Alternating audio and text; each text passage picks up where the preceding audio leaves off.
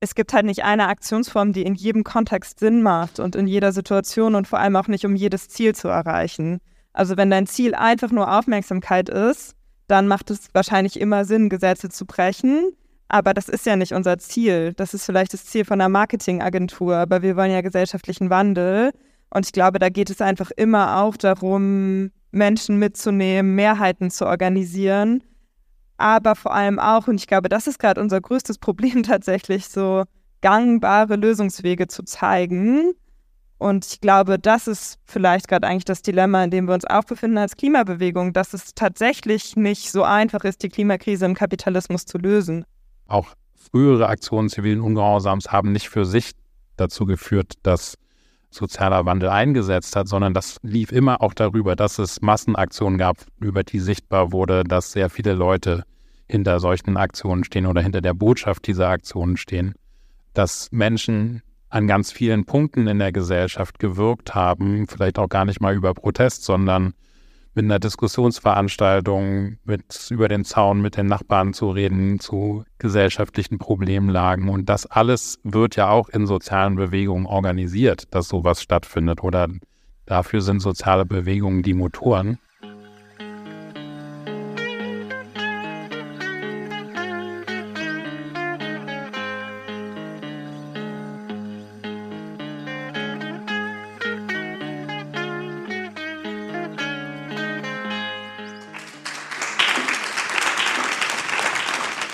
Hallo und herzlich willkommen. Schön, dass wir uns hier alle heute Abend zusammenfinden zu einer neuen Live-Folge des Was tun Podcast hier in der Amerika Gedenkbibliothek. Im Was tun Podcast sprechen wir einmal im Monat mit linken Aktivistinnen und Aktivisten darüber, wie wir als gesellschaftliche Linke nicht nur kämpfen, sondern auch mal gewinnen können. Und heute wollen wir mit der Aktivistin Indigo und dem Protestforscher Simon Teune vom Protestinstitut über eine Aktionsform ins Gespräch kommen, nämlich über zivilen Ungehorsam. Das ist die Idee, durch angekündigten und kalkulierten Regelverstoß auf politische Ungerechtigkeiten aufmerksam zu machen, wie zum Beispiel bei Ende Gelände oder bei der letzten Generation oder aber auch den Staat aktiv an Ungerechtigkeiten zu hindern, wie zum Beispiel bei Blockaden von Abschiebungen oder der Besetzung von Wäldern, die abgeholzt werden und zum Beispiel Autobahnen äh, zum Opfer fallen sollen, wie im Hambacher Wald oder in der Wuhlheide hier in Berlin. Da gab es ja auch jetzt vor einigen Wochen einiges an Berichterstattung zu der Besetzung dort im Wald. Indico Simon, schön, dass ihr heute Abend da seid und ich bin sehr gespannt auf das Gespräch. Indigo, vielleicht magst du einfach mal einsteigen und dich vielleicht irgendwie noch mal kurz in ein paar mehr Sätzen vorstellen und erzählen, wie kam es dazu, dass du oder wie bist du in Kontakt gekommen zu zivilem Ungehorsam? Was verbindet dich mit diesem Thema? Ja, hallo, schönen Abend, schön, dass ich hier sein kann. Ich bin mit dem Thema zivilen Ungehorsam eigentlich sehr vielleicht so der direkt und körperlich in Verbindung gekommen. Ich bin 2017 in den Hambacher Wald gezogen. Das ist ein Wald in Nordrhein-Westfalen, der abgeholzt werden sollte für den Tagebau Hambach. Und wir haben diesen Wald besetzt und damit quasi unsere Körper in den Weg gestellt von der größten CO2-Quelle Europas. Dann hat mich aber immer mehr als dieses nur direkte Aufhalten dieser Kohlemine haben mich eigentlich die Umstände interessiert, die es überhaupt möglich machen, dass ähm, mitten in der Klimakrise Kohle verstrommt wird und auf Kosten der meisten Menschen auf dieser Welt. Und deswegen ist dann so der, mein Fokus hat sich dann so ein bisschen erweitert und ich habe mich mehr mit so Fragen von Kapitalismuskritik und System Change auseinandergesetzt und in dem Rahmen auch mehr mit Menschen, die vor uns versucht haben, Gesellschaft zu verändern auf ungehorsame Art und Weise. Und genau, habe in dem Rahmen jetzt gerade ein Podcast-Projekt auch gestartet, der heißt Geschichte der kommenden Welten. Hört euch den gerne mal an. Und jetzt vor zweieinhalb Jahren haben wir, habe ich auch nochmal mit äh, Menschen zusammen angefangen, das Dorf Lützerath zu besetzen auch und das war ganz schön, daran muss ich denken, als du meintest, dass es darum geht, wie wir auch mal Kämpfe gewinnen können, weil es tatsächlich so war, dass dadurch, dass wir im Hambacher Forst ähm, das geschafft haben, diesen Wald zu erhalten und damit die Pläne für die Kohlemine Real zu verkleinern, die Leute an dem anderen Tagebau, Tagebau Garzweiler wieder Hoffnung bekommen haben und gesagt haben, okay, wir schließen uns nochmal zusammen, wir versuchen nochmal, uns gegen RWE zu wehren und uns dann angesprochen haben und gefragt haben, hey, wollt ihr nicht zurück ins Rheinland kommen, wollt ihr nicht zum Tagebau Garzweiler kommen? Und so dann dieser Ort Lützerath entstanden ist. Also den gab es natürlich schon vorher, aber als so ein sehr symbolträchtiger, widerständiger Ort. Ja, vielen Dank. Super spannend. Könntest du vielleicht nochmal, um es möglichst konkret zu machen, vielleicht jetzt auch nochmal so erzählen, seit der Besetzung im Hambacher Wald, was waren denn so die konkreten Praxen zivilen Ungehorsams, mit denen du versucht hast, dich ja gegen so eine Abholzung stark zu machen, dagegen, dass ein Dorf abgebaggert wird, gegen, das hattest du vorhin im Vorgespräch auch kurz nochmal gesagt, gegen die LNG-Terminals auf Rügen. Was sind denn da so die konkreten Praxen, widerständig zu sein und mit zivilem Ungehorsam dagegen zu protestieren? Also ich glaube, was man da immer dann als erstes sieht oder was so auf den ersten Blick am sichtbarsten ist, ist natürlich, dass wir Baumhäuser bauen und solange Menschen auf den Bäumen sind, ist es erstmal unmöglich, den Baum zu fällen. Man muss die Leute erstmal runterholen oder dass wir in Kohlegruben geklettert sind und auf Kohlebaggern und dann standen die still. Das sind vielleicht so diese sichtbaren Sachen, die einem ins Auge springen, wenn man von zivilem Ungehorsam hört. Aber ich glaube, was mich daran so fasziniert hat oder was ich auch sagen würde, ist vielleicht sogar wichtiger als dann dieser symbolische Stillstand von dem, was uns da zerstört, ist eigentlich die Solidarität, die notwendig ist, um sowas überhaupt organisieren zu können. Also wenn ich zum Beispiel daran zurückdenke, als ich zum ersten Mal einen Braunkohlebagger besetzt habe und zum Beispiel an die Repression danach denke, dann ist eigentlich, was mir am meisten im Kopf bleibt, gar nicht, dass ich dann in die Gefangenen-Sammelstelle kommen musste, auch wenn das natürlich nicht schön war, sondern was am ersten, als erstes in meiner Erinnerung ist, ist eigentlich, dass ich, nachdem ich da zehn Stunden war, völlig übermüdet rausgekommen bin und da saßen Leute und haben gewartet mit Tee und Schokolade und die saßen genauso lange in der Kälte davor, damit niemand allein ist, wenn er da rauskommt. Und ich glaube, all das ist quasi notwendig, um diese pompösen, widerständigen Aktionen zu machen. Dahinter steht halt, dass Menschen sich organisieren, dass Menschen entscheiden, dass sie Sachen selbst in die Hand nehmen wollen und dass sie halt solidarisch zusammenstehen. Und das finde ich, glaube ich, was, was nicht so sichtbar ist, aber was eigentlich das ist, was daran so wichtig ist oder so bedeutungsvoll. Ja, jetzt haben wir ja schon auch ein Stückchen Bewegungsgeschichte vielleicht in Deutschland so am Rande mitbekommen. Du hast jetzt schon einige Anlässe genannt, bei denen ja ziviler Ungehorsam hier auch so ja größer auch in der Debatte war.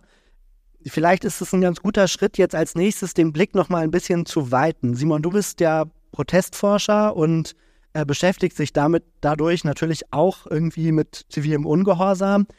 Könntest du vielleicht noch mal ein bisschen erzählen, welche unterschiedlichen Akteure gibt es denn, die ja zivil ungehorsam sind und welche verschiedenen Traditionen möglicherweise auch Gebrauch von dieser Protestform zu machen? Ja, also vielleicht sage ich kurz auch noch mal was zu meinem Hintergrund. Ich bin seit 20 Jahren jetzt forschend unterwegs im Feld von Protest und sozialen Bewegungen.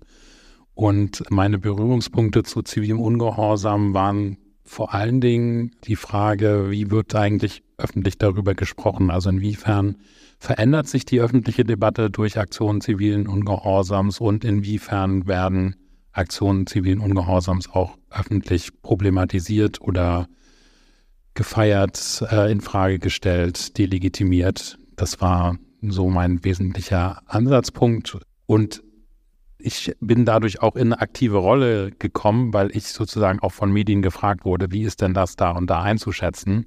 Und habe gemerkt, ich beobachte den Diskurs nicht nur, sondern ich präge den auch mit, indem ich was zum Beispiel zur Geschichte von zivilem Ungehorsam erzähle oder zur Logik, dass die Menschen verstehen, warum kommt man auf die Idee, sowas zu machen, was ist der Hintergrund. Und ja, wenn du jetzt danach fragst, was für Traditionen von zivilem Ungehorsam gibt es, also bin ich gar nicht, habe ich gar nicht so parat eine, eine, Antwort, dass ich jetzt sagen könnte, das und das und das sind die Stränge, sondern mir fallen halt die verschiedenen äh, historischen Bezüge ein, wo ziviler Ungehorsam stattgefunden hat und angewandt worden ist in sozialen Bewegungen. Meistens wird ja der Anfang in Deutschland gesetzt mit den äh, Blockaden von den Army Bases in, äh, in Südwestdeutschland, in der Friedensbewegung in den 80er Jahren. Das waren sozusagen große organisierte Massendemonstrationen, aber es gab auch vorher schon äh, Platzbesetzung in der Anti-Atom-Bewegung. Und auch davor gab es schon Aktionen zivilen Ungehorsams, zum Beispiel als es darum ging, Fahrpreiserhöhungen zu verhindern, Ende der 60er, Anfang der 70er Jahre, wo tatsächlich auch Fahrbahnen blockiert worden sind, also wo es auch Straßenblockaden gab, um genau das zu verhindern. Und wenn ich so darüber rede, fällt mir auf, dass, dass es so ziemlich viele auch vergessene Geschichten von zivilem Ungehorsam gibt oder Sachen, die einem gar nicht so präsent sind. Und das ist ja auch was, was Protest insgesamt auszeichnet, dass man eigentlich ein ziemliches Kurzzeit, Kurzzeitgedächtnis hat dafür oder sehr kurzsichtig ist und die Sachen, die weiter zurückliegen, aus den Augen verliert. Aber um nochmal das aufzugreifen, was du gerade gesagt hast, Indigo, diese Ermöglichung von zivilem Ungehorsam baut ja gerade darauf auf, dass es Erfahrungen gibt, die weitergegeben äh, werden, dass es eine Infrastruktur gibt, dass es eine Logistik gibt von Leuten, die wissen, wie man das organisiert, dass man in der Organisation von solchen Aktionen Demokratie selbst praktiziert, aber eben auch weiß, was muss konkret passieren, damit wir am Ende dieses Bild von dem stehenden Bagger haben. Also welche Räder sind es, die ineinander greifen müssen, damit die Räder des Baggers stillstehen. Und jetzt habe ich die Frage nach den verschiedenen Traditionen nicht gut beantwortet, aber ich glaube, das ist wichtig, sich ins Gedächtnis zu rufen, dass es eben sehr unterschiedliche Geschichten und auch sehr unterschiedliche Anwendungsbereiche gibt. Also die Anti-Atom-Bewegung, die globalisierungskritische Bewegung, die Friedensbewegung, in der Umweltbewegung immer wieder, aber auch äh, Bewegung gegen Nazi-Aufmärsche, Antifa-Bewegung. Aber es sind auch zum Beispiel von der antirassistischen Bewegung Abschiebungsflüge konkret verhindert worden durch Aktionen zivilen Ungehorsams. Und genau, also insofern ist es jetzt mir vielleicht gelungen, das, den, den Blick ein bisschen zu weiten, aber ja, das fällt mir jetzt erstmal dazu ein. Also ich muss sagen, ich fand die Antwort sehr zufriedenstellend, weil das, worum es mir letztendlich ging, es gibt ja immer so ein paar Leuchttürme, wenn man über zivilen Ungehorsam spricht auf die in, im Diskurs ständig verwiesen wird, sei es Rosa Parks und wie sie in, äh, sich in den Bus gesetzt hat, sei es so der gewaltlose Widerstand gegen die britische Besatzung in Indien, sei es die Suffragettenbewegung, das sind ja irgendwie oft so Referenzen, an die viele Menschen denken. Und da sind sicher auch wichtige Referenzen. Ich habe nur so den Eindruck, dass das dann immer sehr schnell sehr weit weg ist. Und ich finde es eben deswegen gerade interessant, eben auch nochmal zu gucken, welche Traditionen gibt es zum Beispiel eben hier auch in Deutschland, aber auch, was sind so die vergessenen Proteste zivilen Ungehorsams und wie können wir äh, da irgendwie, was können wir möglicherweise auch von denen lernen? Du hast jetzt ja auch nochmal aufgegriffen, Simon, was Indigo gesagt hat, nämlich so diese ganze unsichtbare Infrastruktur, die ähm, hinter zivilem Ungehorsam steht, aber den auch auf eine Art erst ermöglicht. Und da würde ich gerne noch vielleicht noch ein Stückchen weiter dran anknüpfen und drauf, äh, drauf eingehen. Ich könnte mir vorstellen, dass viele Leute, die jetzt hier mit uns in diesem Raum sitzen, aber auch Leute, die den Podcast hören, den Eindruck haben, okay, zivilen Ungehorsam, das ist erst für die ganz krassen. So, das ist was, das machen die Leute, wenn sie so in einem Baumhaus wohnen. Und ich könnte mir nicht vorstellen, das zu machen. So, ich weiß gar nicht, wie man da hinkommt. Ich kenne niemanden, der sowas macht und so. Indigo, könntest du vielleicht noch mal erzählen, was ist so was war so dein Weg dahin, das überhaupt als eine Möglichkeit für dich zu sehen?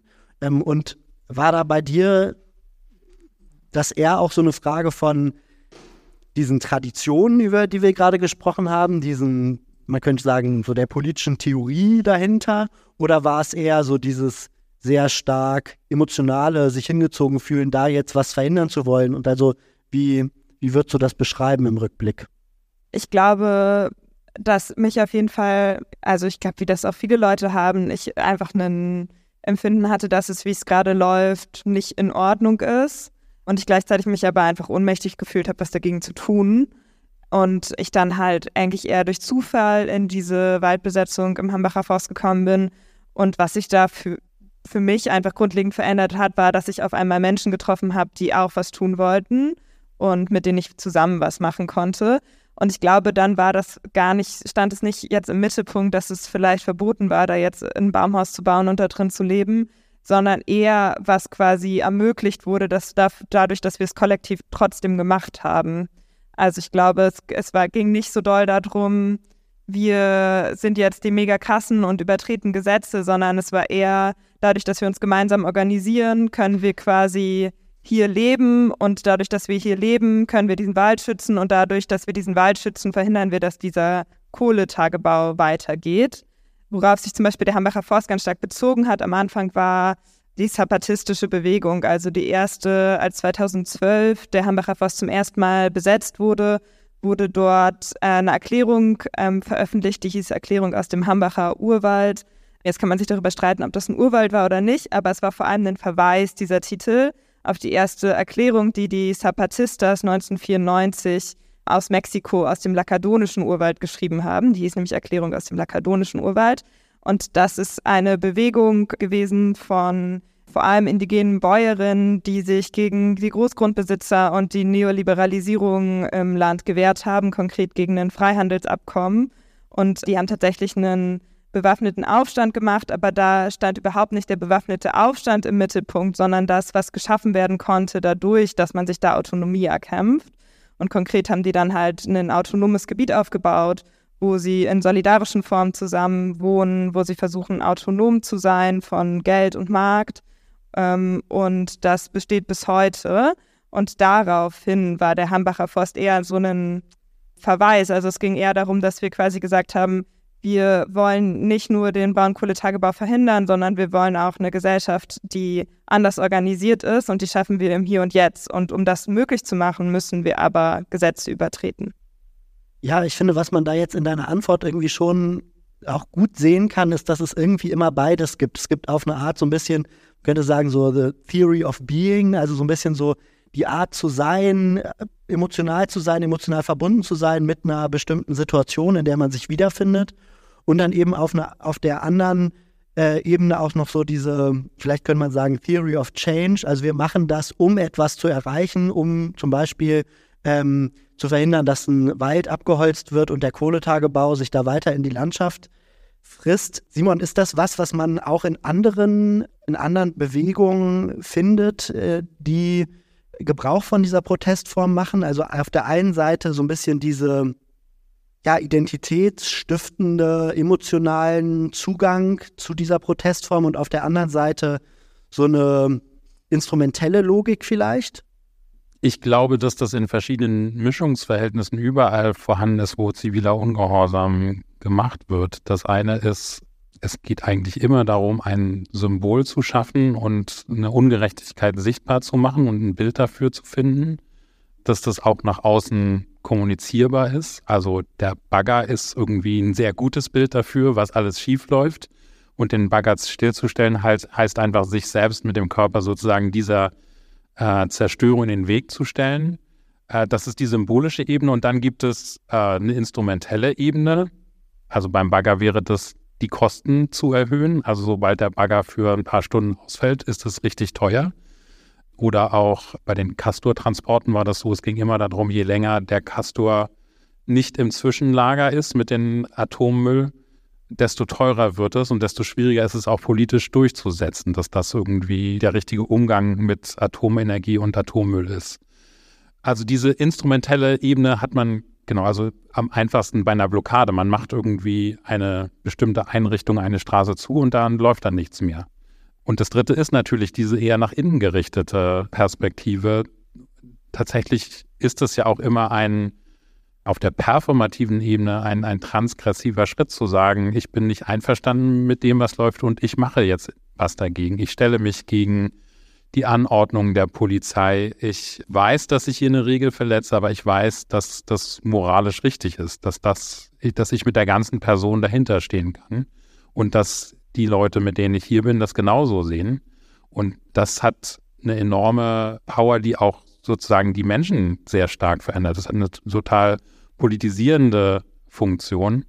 Und weil du vorhin davon gesprochen hast, so das ist was für krasse, ziviler Ungehorsam ist ganz oft auch von stinknormalen Leuten, die man irgendwie nicht so als die üblichen Verdächtigen in sozialen Bewegungen sieht, gemacht worden. Also äh, die Platzbesetzung in Wiel 1975 gegen das geplante Atomkraftwerk haben in erster Linie die Bäuerinnen und Bauern, die Weinwinzer äh, da in der Umgebung und ihre Frauen organisiert. Die haben auch die Infrastruktur aufrechterhalten, indem sie die Leute, die da waren, mit Essen versorgt haben, indem sie da Hütten, eine Hütte gebaut haben, Material für Feuer geliefert haben und so weiter und so fort. Und auch bei anderen, gerade so Aktionen von zivilem Ungehorsam im ländlichen Raum, spielen eigentlich sehr konservative Akteure oder die vorher konservativ waren und die durch solche Aktionen damit anfangen, sich auseinanderzusetzen mit gefährlichen Technologien oder mit Kriegstechnik, eine ganz andere Rolle und werden politisiert durch solche Aktionen. Und ich würde sagen,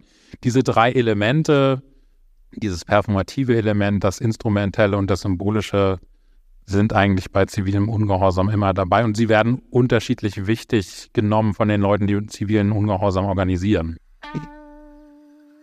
Hallo, ich möchte mich kurz bei unseren Fördermitgliedern bedanken. Ihr ermöglicht es, dass wir jeden Monat unabhängig und werbefrei diesen Podcast produzieren können. Wenn ihr noch nicht dabei seid, uns aber auch gerne unterstützen wollt, dann könnt ihr das ganz einfach machen. Klickt unten auf den Link in den Show Notes und schließt eine Fördermitgliedschaft ab. Schon mit 3 Euro seid ihr dabei und unterstützt uns und den Distance Podcast im Doppelpack. Ganz vielen Dank und jetzt viel Spaß beim Weiterhören. Das heißt also, eine Wirkung des zivilen Ungehorsams ist tatsächlich auch auf eine Art so eine, ja, Transformation des Selbst, könnte man letztendlich sagen man geht nicht so aus der Aktion raus, wie man reingeht. So ging mir das auf jeden Fall auch, als ich das erste Mal bei Ende Gelände mitgemacht habe, bei so einer Tagebaubesetzung und einfach dieser Moment, wo der Polizist halt sagt, stopp und man versucht dann die Polizeikette zu umfließen. Das war, fand ich, obwohl ich mich da intellektuell schon total darauf vorbereitet hatte und es da irgendwie schon für mich total klar war, dass ich das machen werde, einfach auf einer emotionalen Ebene noch ein riesiger Schritt, sich dem dem dann eben auch tatsächlich zu widersetzen. Nicht nur auf einer theoretischen, intellektuellen Ebene eine Kritik an Polizei zum Beispiel zu haben, sondern eben sich dem auch in der konkreten Situation, wenn man da angesprochen wird von den Staatsbeamten, dann zu sagen, nee, ich äh, gehe da jetzt trotzdem weiter durch. Gab es vielleicht für dich, Indigo, auch Momente, in denen du so rückblickend sagst, okay, das hat mich verändert? Also ich glaube schon, dass einfach alles, was ich erlebt habe in sozialen Bewegungen, seit ich politisch aktiv bin, mich sehr doll verändert hat.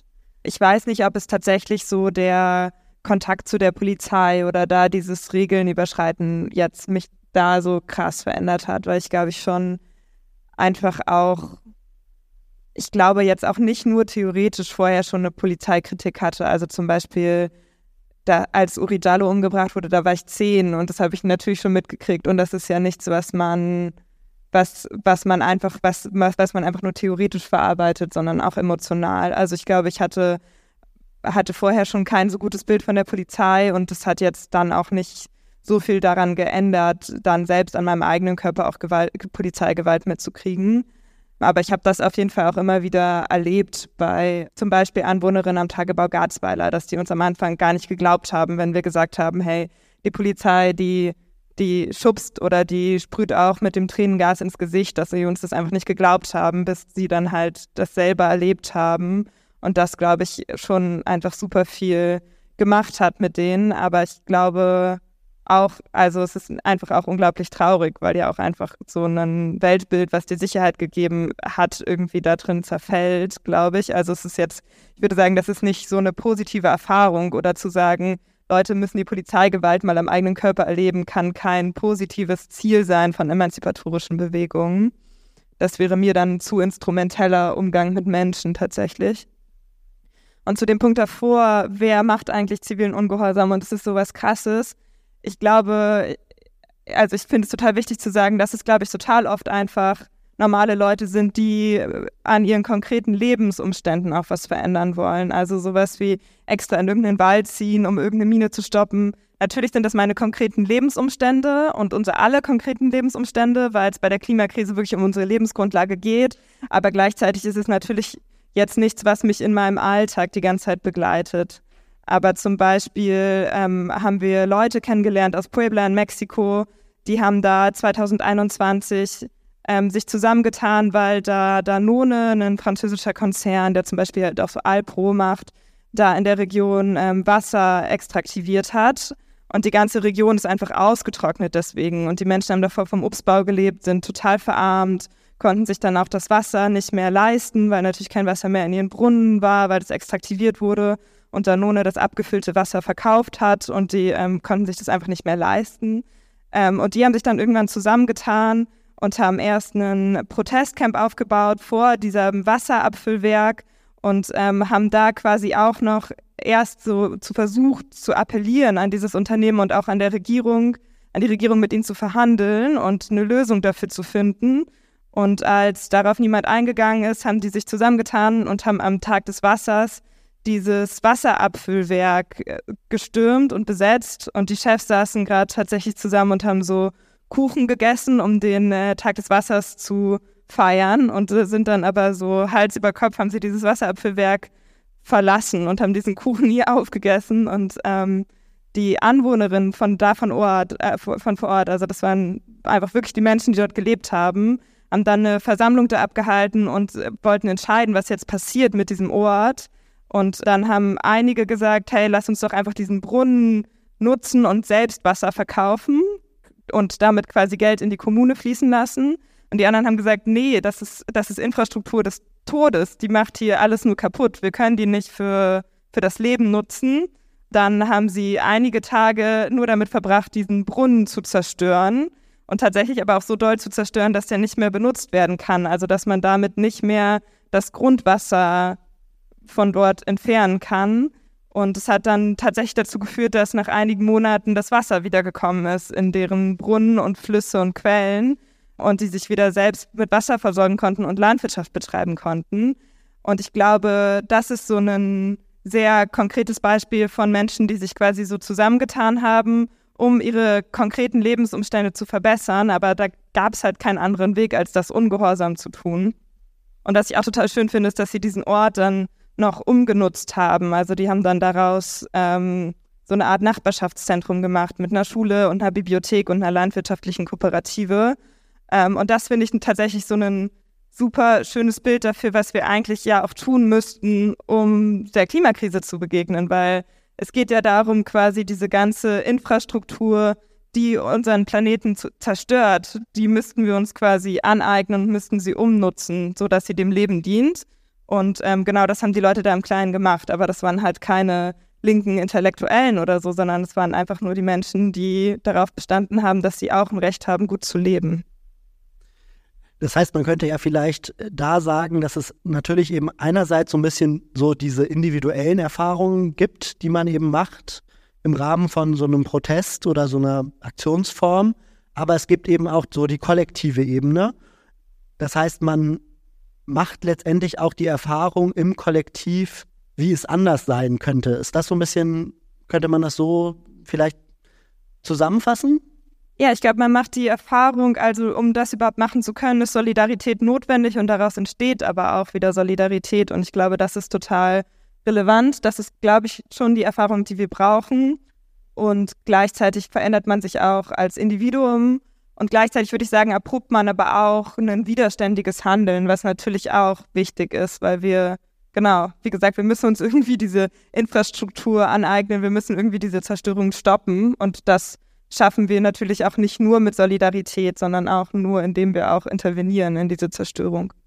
Ja, spannend. Wir haben ja jetzt gerade über Wirkungen gesprochen von zivilem Ungehorsam und gesagt, also vielleicht schon so zwei Wirkungen identifiziert. Einmal so die Transformation des Selbst und auch natürlich so diese Wirkung von Erfahrungen im Kollektiv machen.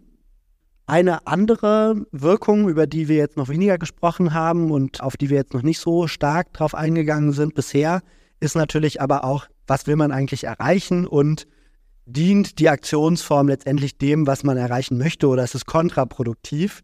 Viele von euch vermuten schon, worauf ich anspiele.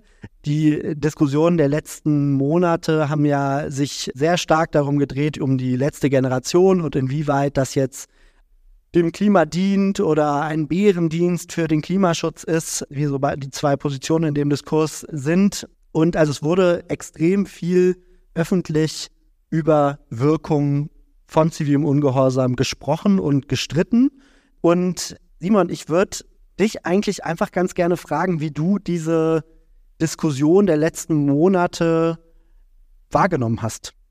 Also auf der einen Seite gab es ganz offensichtlich eine Verengung der Diskussion über die Klimakrise auf die Frage, wie man dagegen bitteschön protestieren darf.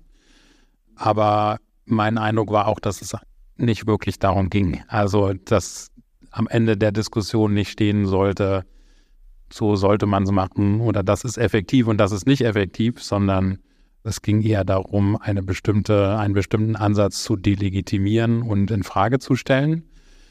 Das heißt nicht, dass es, glaube ich, auch viele Kritikpunkte gibt an der Art von zivilem Ungehorsam, wie das die letzte Generation praktiziert. Aber in der öffentlichen Debatte ging es meiner Wahrnehmung nach nicht so sehr darum.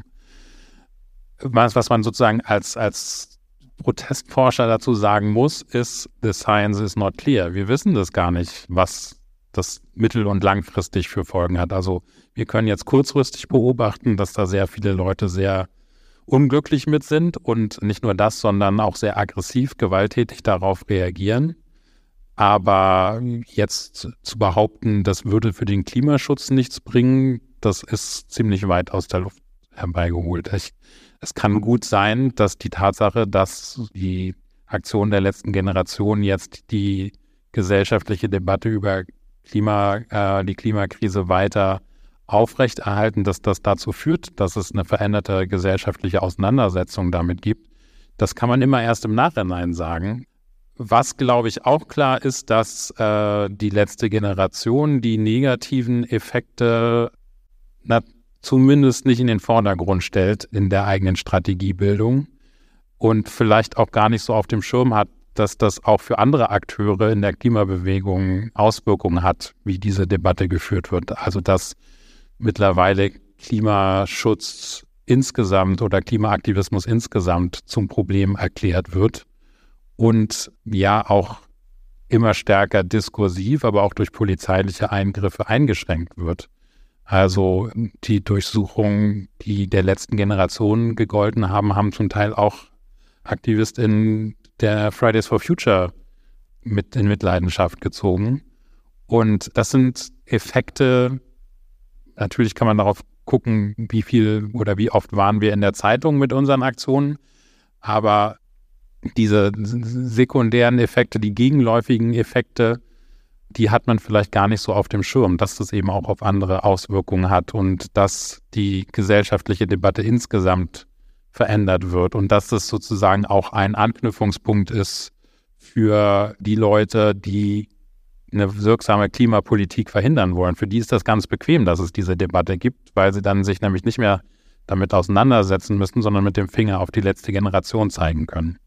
Ja, ich muss sagen, was ich an der Debatte auch interessant fand, ist, dass auf eine Art scheinbar behauptet wird, bestimmte Formen des Protests hätten eine bestimmte gesellschaftliche Wirkung und die ist entweder positiv oder negativ, als wäre das so eine Art Naturgesetz. Also wir haben, man hat eine Gesellschaft, die mehr Klimaschutz bräuchte. Man fügt ein bestimmtes Maß an zivilem Ungehorsam hinzu und dann kommt hinten die gute Klimapolitik raus oder eben das gegenteilige Beispiel ist, äh, ist total kontraproduktiv. Und was dabei so ein bisschen in den Hintergrund rückt, was in deiner Antwort aber jetzt auch schon angeklungen ist, ist, dass ja letztendlich auch die Diskussion und die Debatte über die Wirkung von zivilem Ungehorsam oder konkret über die letzte Generation selber ja auch wieder Effekte erzeugt und das also selber auf eine Art daran beteiligt ist an den Wirkungen, die sie selbst behauptet. Also,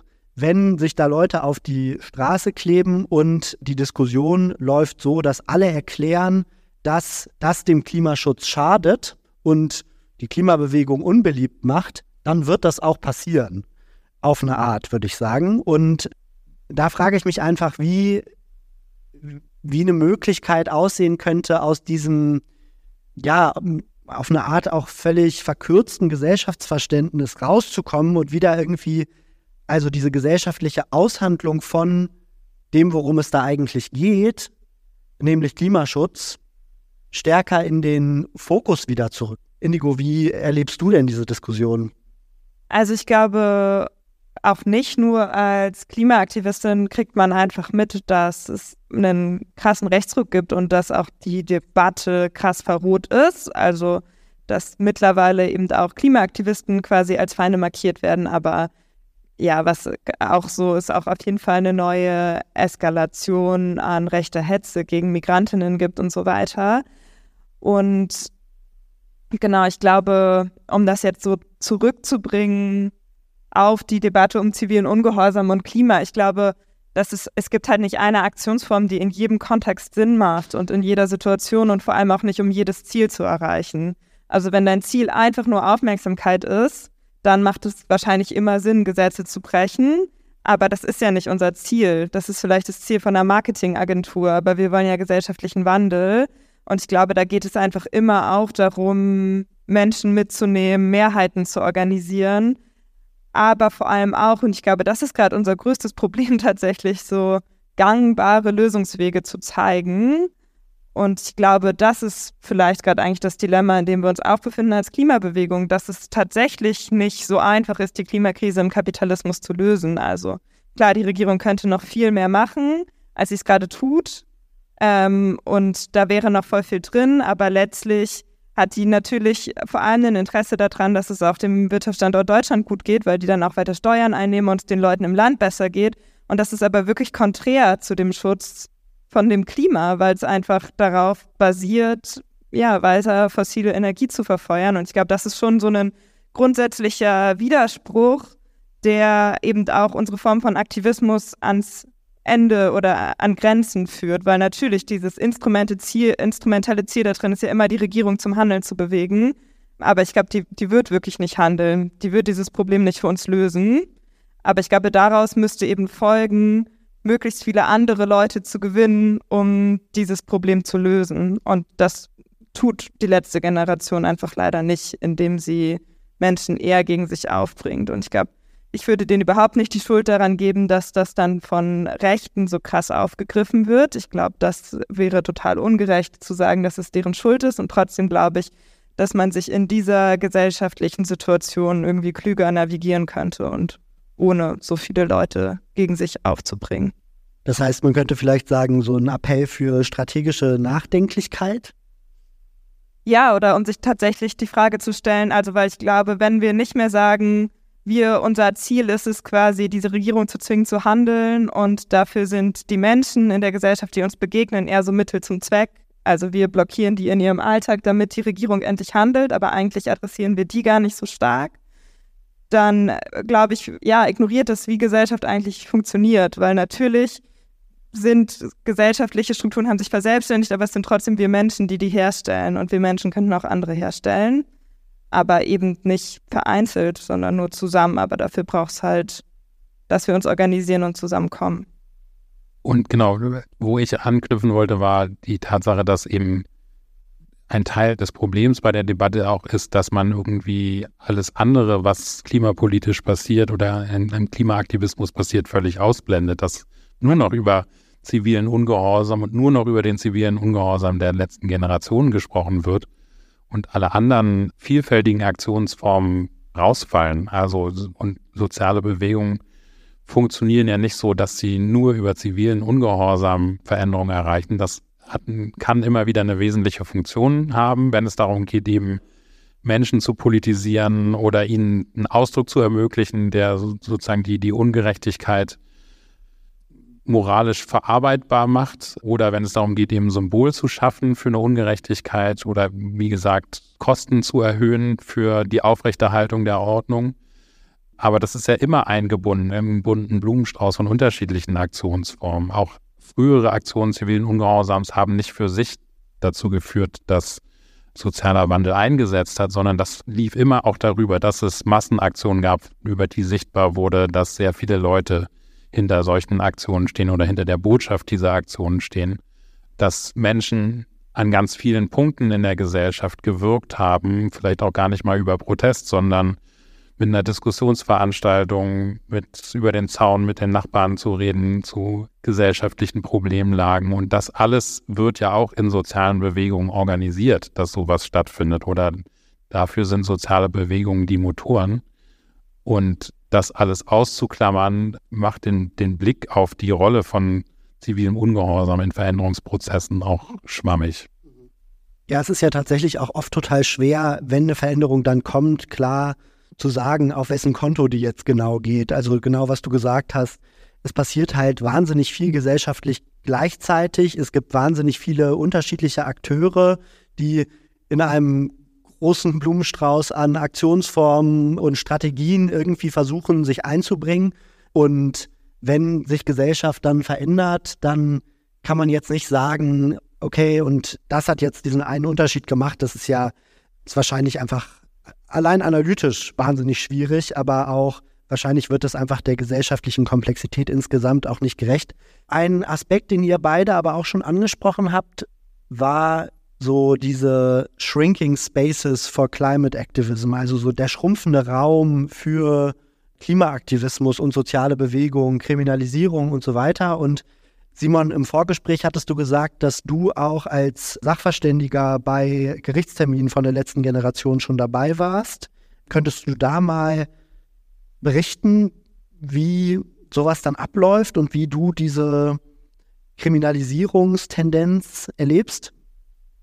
Also man kann ja sagen, dass der Gerichtsprozess auch eine Bühne des zivilen Ungehorsams ist, weil da sozusagen nochmal gesellschaftlich verhandelt wird, wie mit solchen Aktionen umgegangen wird. Und die Ergebnisse können sehr unterschiedlich ausfallen. Das kann Freispruch werden, das kann aber auch mehrere Monate Gefängnis werden. Da ist man sehr stark der Willkür eigentlich einzelner Richterinnen ausgeliefert. Und natürlich geht es in solchen Gerichtsprozessen auch darum, die eigene Position zu verteidigen und zu sagen, das war richtig, das so zu machen. Gleichzeitig, also man will auf der einen Seite nicht ins Gefängnis gehen, gleichzeitig ist aber auch klar, dass man ein Gesetz verletzt hat und dass man dafür auch bereit ist, eine Strafe in Kauf zu nehmen. Und die Rolle von einem Gutachter in der Situation oder einem Sachverständigen ist genau diesen Rahmen herzustellen. Also wie kommt es eigentlich dazu, dass Menschen sich dazu entschließen, eben begrenzt Gesetze zu überschreiten und vielleicht auch darauf hinzuweisen, in welcher historischen Tradition solche Aktionen stehen und wie, inwiefern das sozusagen auch in das demokratische Gefüge reinpasst, wo immer wieder Veränderungen durch Gesetzesübertritte, durch, durch Regelüberschreitungen äh, herbeigeführt worden sind. Also gerade dadurch, dass man eine Ordnung nicht anerkennt, verändert man eine Ordnung und sorgt dafür, dass sie nicht so weiter fortbesteht. Und das ist in vielen Aspekten im Sinne einer lebendigen Demokratie gewesen in der Vergangenheit. Der zweite Teil deiner Frage ist mir jetzt verloren gegangen. Wie du die Kriminalisierung erlebst. Hat die Kriminalisierung, ja.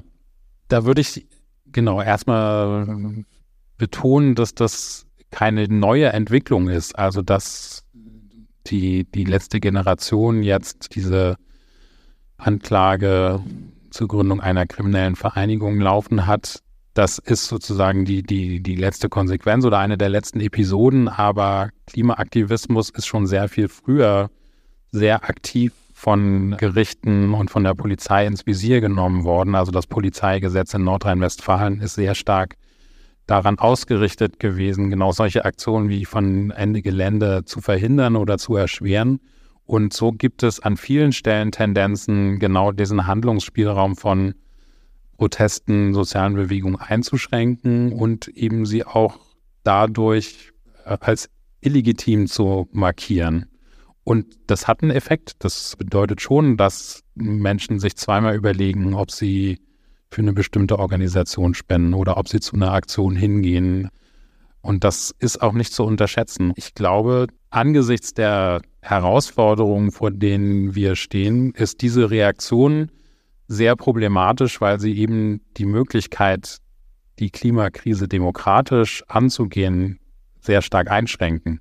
Also wenn solche Aktionen nicht möglich sein sollen, dann ja, wird es schwierig, überhaupt in gesellschaftlichen Austausch darüber zu kommen, wie die Klimakrise angegangen werden soll. Hallo und sorry für die kurze Unterbrechung. Du hörst den Was tun Podcast. Wir sprechen heute mit dem Protestforscher Simon Teune und der Klimaaktivistin Indigo über zivilen Ungehorsam. Wenn du Freundinnen oder Bekannte hast, die das Thema auch interessiert, dann teile doch jetzt den Podcast mit ihnen. Klick dazu in deinem Podcatcher einfach auf den Teilen-Link und schick ihnen die Folge. Und jetzt viel Spaß beim Weiterhören. Vielen Dank. Vielleicht ist das ein guter Schlusssatz, gutes Schlusswort jetzt erstmal für die Diskussion hier auf dem Podium. Das heißt ja nicht, dass es jetzt schon der Abend ganz vorbei ist, sondern dass wir eben jetzt gerne das Gespräch öffnen wollen und Sie und euch auch die Möglichkeit geben wollen, Fragen zu stellen. Wenn möglich, würde ich gerne quotierte Redeliste machen. Also wundern Sie sich nicht, liebe Männer, wenn ich vor Ihnen jemanden weiblich gelesenen dran nehme, auch wenn Sie sich schon länger melden. Aber eine Meldung habe ich da hinten schon gesehen. Erstmal vielen Dank ähm, für, die, für die Diskussion. Das ist eine Frage an, an dich, Indigo.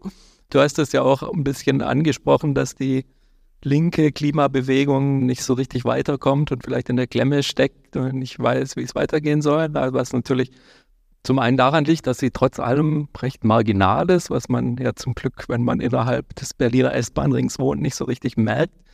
Aber ähm, zum anderen liegt es ja auch daran, dass sie an strukturelle Zwänge stößt. Ne? Also ob jetzt der Hambacher Forst gerodet wird oder nicht. Ne? Also selbst wenn man das verhindern kann, dann wird der Kapitalismus das Klima eben anders ruinieren. Ne? Oder wenn, wenn man aufhört, Benzin verbrennende Autos zu produzieren, dann, dann wird das eben mit mit elektrischen Autos äh, gemacht, dass der CO2-Gehalt der Luft ins Unermessliche steigt.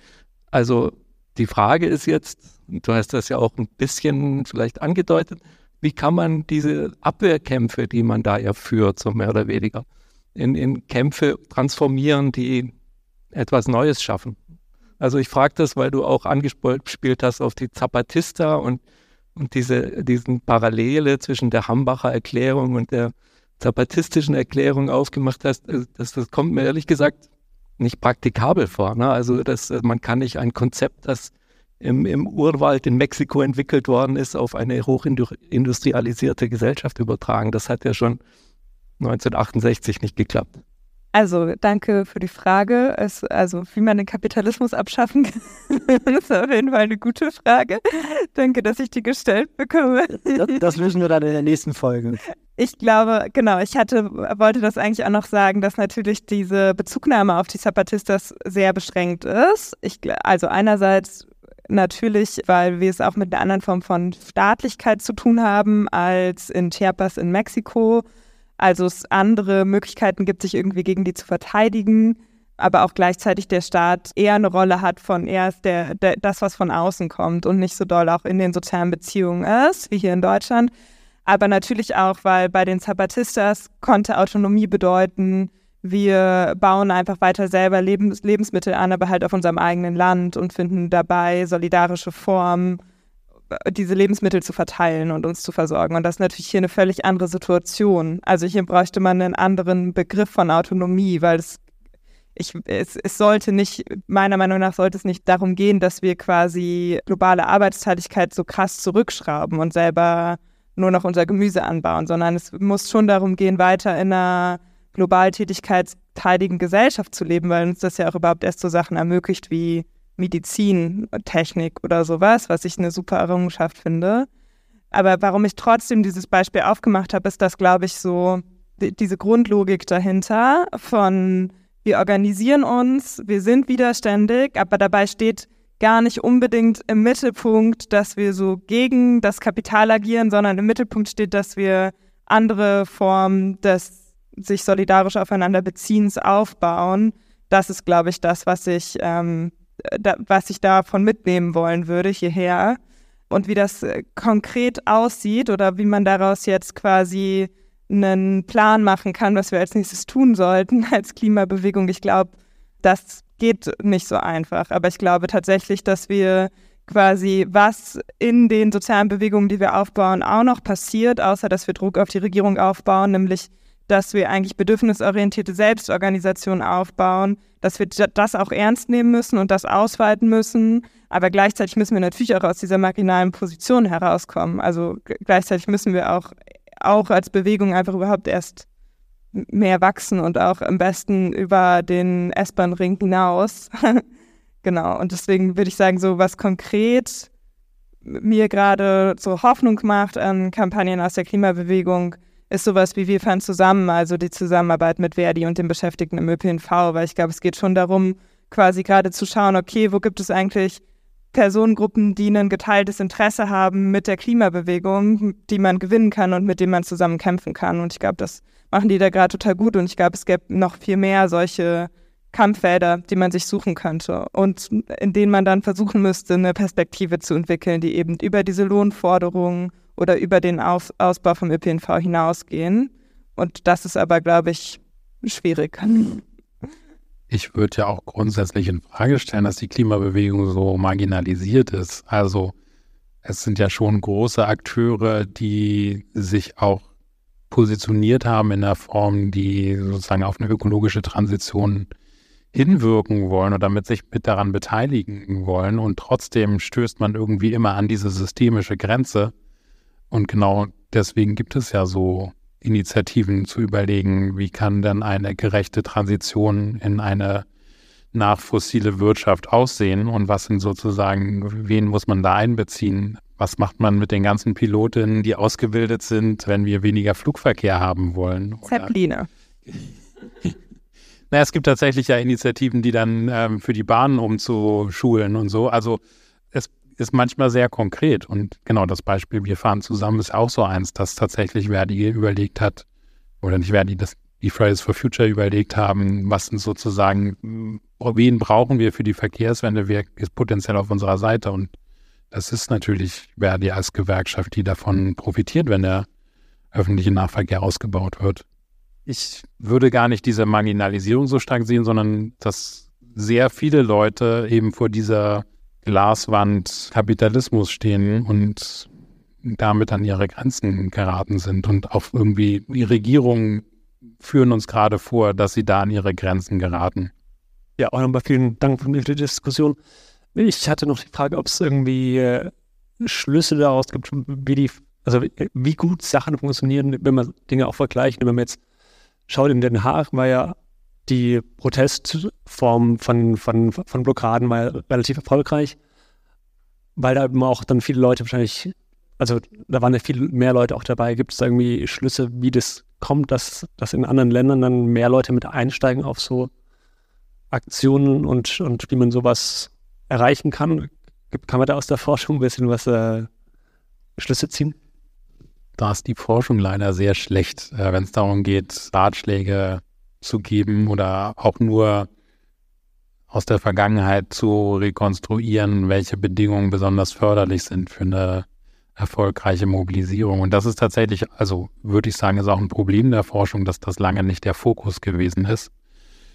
Und danach, dazu kommt eben, dass ich vorhin gesagt habe, dass es auch extrem schwer ist, Effekte tatsächlich auf eine bestimmte Form von Protest oder auf eine bestimmte, keine Ahnung, bestimmtes Framing oder so zurückzuführen, sondern das Problem ist ja immer, dass man es mit ganz vielen Größen zu tun hat, die immer in Konstellationen zusammenkommen.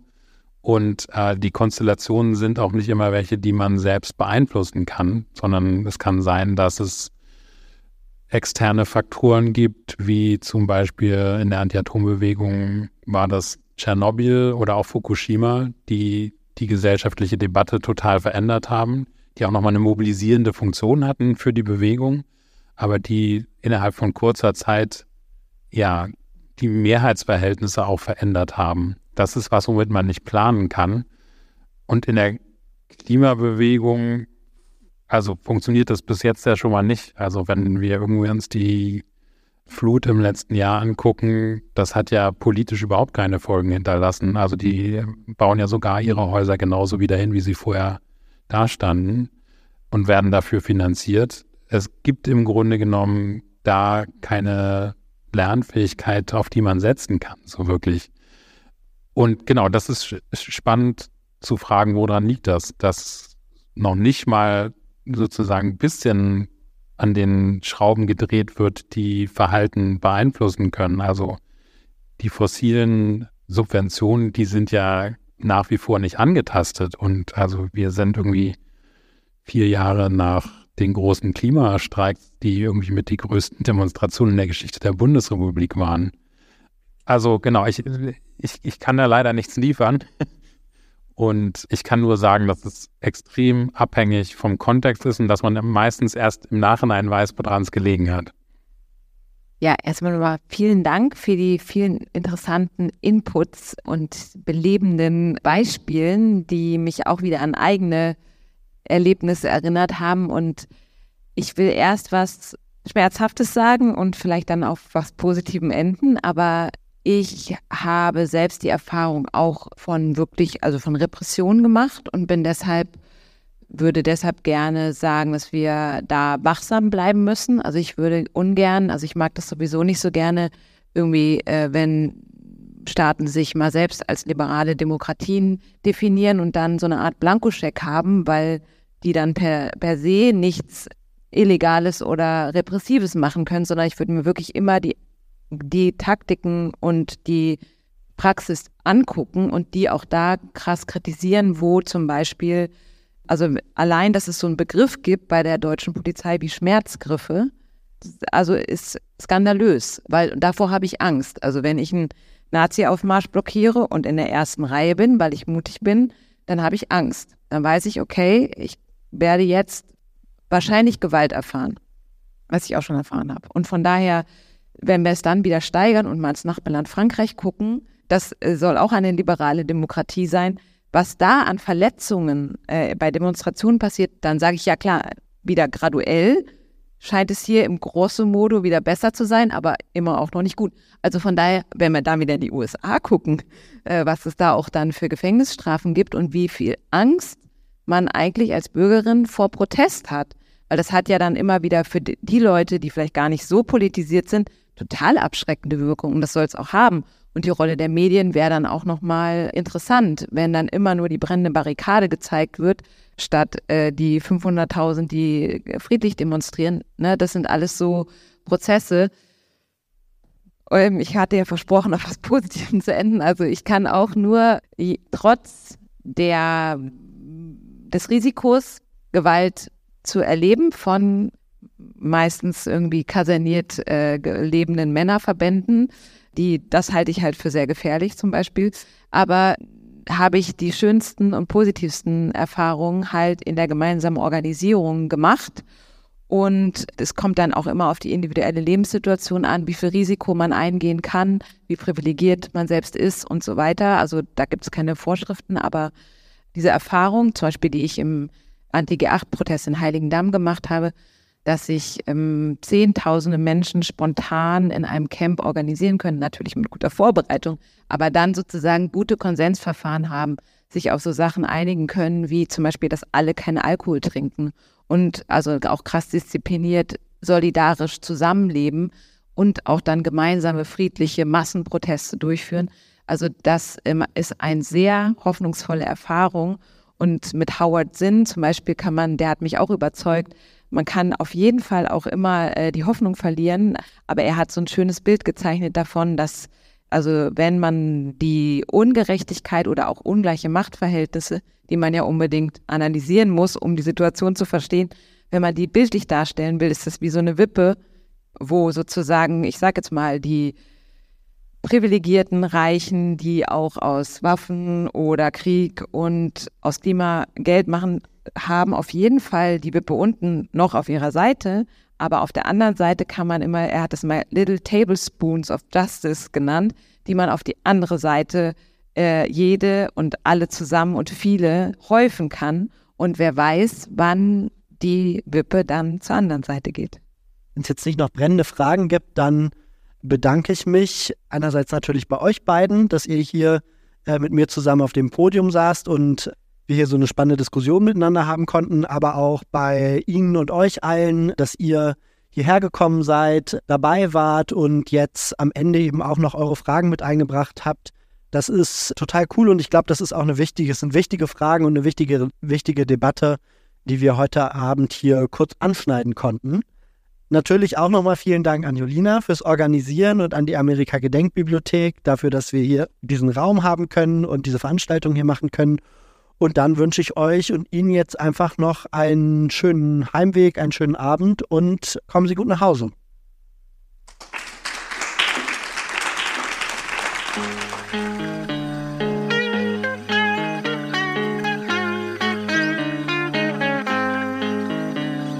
Das war der Was tun Podcast. Konzept und Redaktion Valentin Isen und Inken Bermann. Schnitt Julian Schwumberger. Die Musik kommt von Richard Waterman.